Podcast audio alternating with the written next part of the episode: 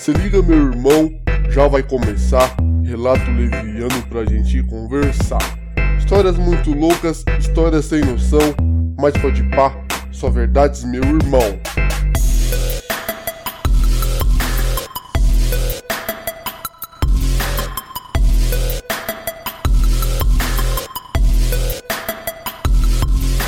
Seu download vem garantir. Com fones de ouvido, agora é só curtir. Esse rap arregaçou. Calma, o relato leviano começou.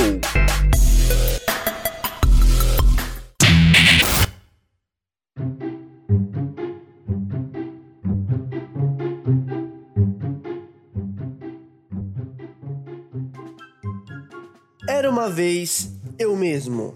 Sim, Levi, o mais levita do verbo leviano. Há muito tempo atrás, estava eu na minha puberdade. Tinha por volta de 13 anos e me senti na necessidade de arrumar um dinheiro, pois fazia tempo que não descolava nenhuma grana. E como vivia dentro da Lan House, estava difícil manter minhas jogatinas de Dota e CS, apenas com aqueles trocados que ganhava do meu pai. Como eu morava em uma cidade litorânea, que se chamava Praia Grande, eu pensei, eu poderia vender algo na praia. No dia seguinte, peguei minha prancha de surf, eu fui até a praia para pegar algumas ondas e dar uma olhada nos vendedores e ver se brotava alguma ideia da minha cabeça de jirico. O que eu poderia vender? Como era época de alta temporada, a praia estava mais cheia que banco em dia de pagamento e com o FGTS liberado para saque. Se caísse uma bomba ali no meio, 59% da população do estado de São Paulo estaria morta de tanta gente que estava concentrada naquele formigueiro humano. Mas enfim, notei que tinha Teletubbies vendendo algodão doce, um pagodeiro vendendo raspadinha. Inclusive ele era bem parecido mesmo com o Tiaguinho. Ele tinha um carrinho de milho que parecia um Rock ambulante.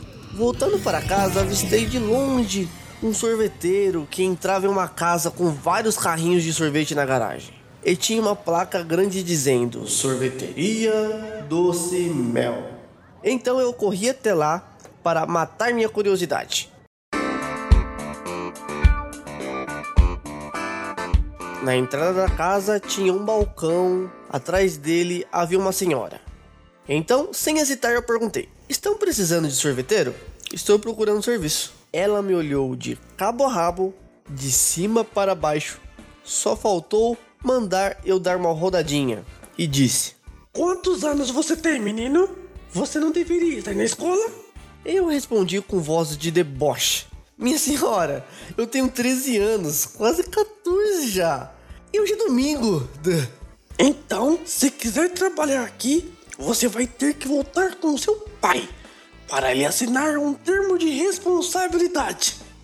Ou seja, se eu fizer merda, meu pai que paga o pato. Mas até então estava tudo certo. Meu pai foi até lá no dia seguinte e assinou o termo, e na mesma semana eu já comecei a trabalhar.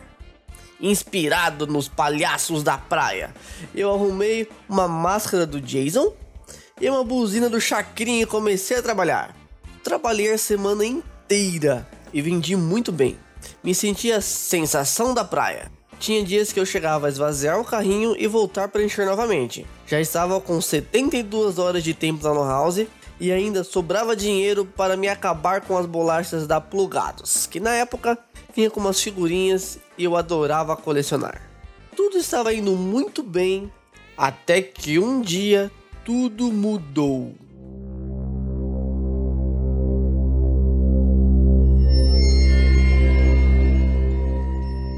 Eu até hoje fiquei sem entender por que diabos isso aconteceu.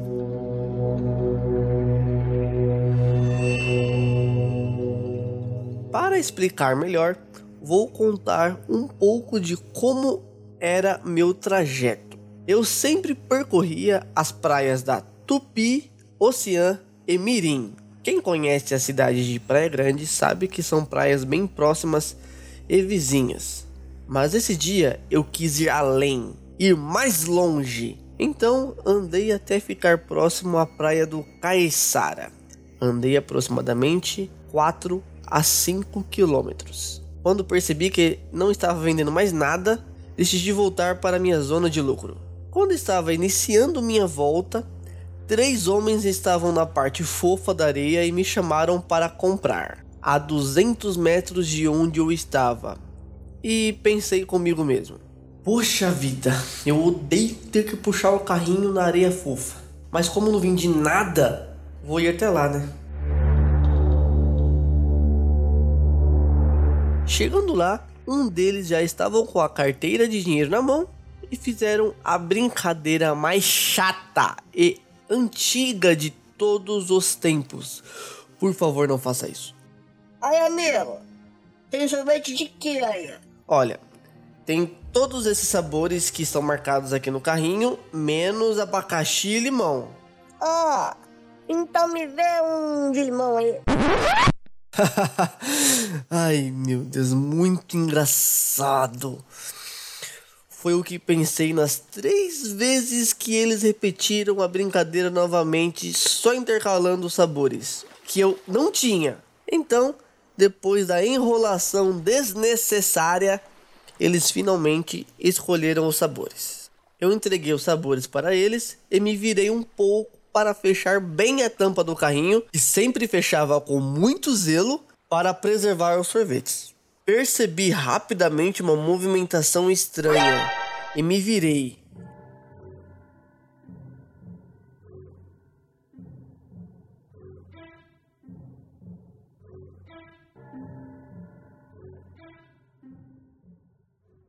Quando vi, eles já estavam a uns 20 metros de mim, correndo com os sorvetes na mão, como se não houvesse amanhã. Surprise, motherfucker. Eu fiquei pasmo, paralisado, sem saber o que fazer. Poxa, na época, cada sorvete era 50 centavos. Sim, apenas 50 centavos. Eles armaram um plano mirabolante de me atrair para a areia fofa, onde eu ficaria preso com o carrinho. Ficaram com a carteira na mão para que eu pudesse imaginar que eles tinham dinheiro para pagar. E ainda me enrolaram com uma brincadeira besta, só para me roubar 1,50. Míseros um real e 50 centavos.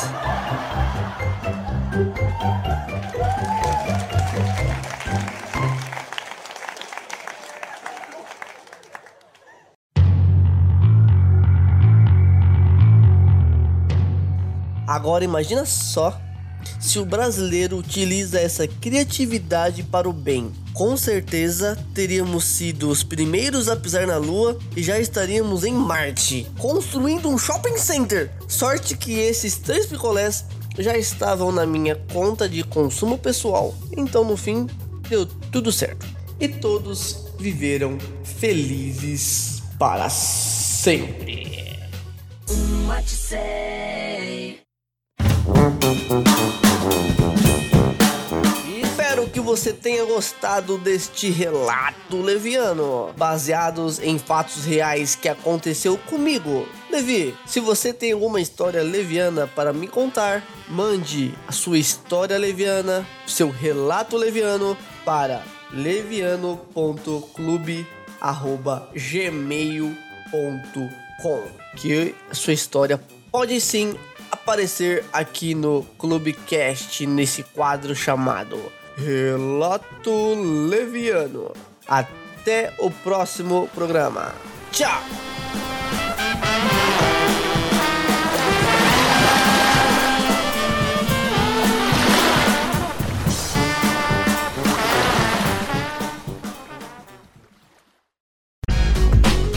Atenção ouvinte de podcast, temos um recado muito importante para você.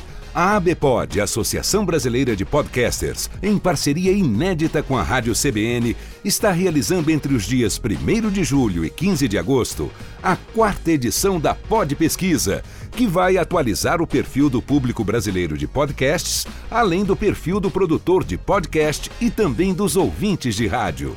Acesse agora podpesquisa.com.br, preencha o questionário e participe dessa importante ação para um crescimento ainda maior do podcast no Brasil.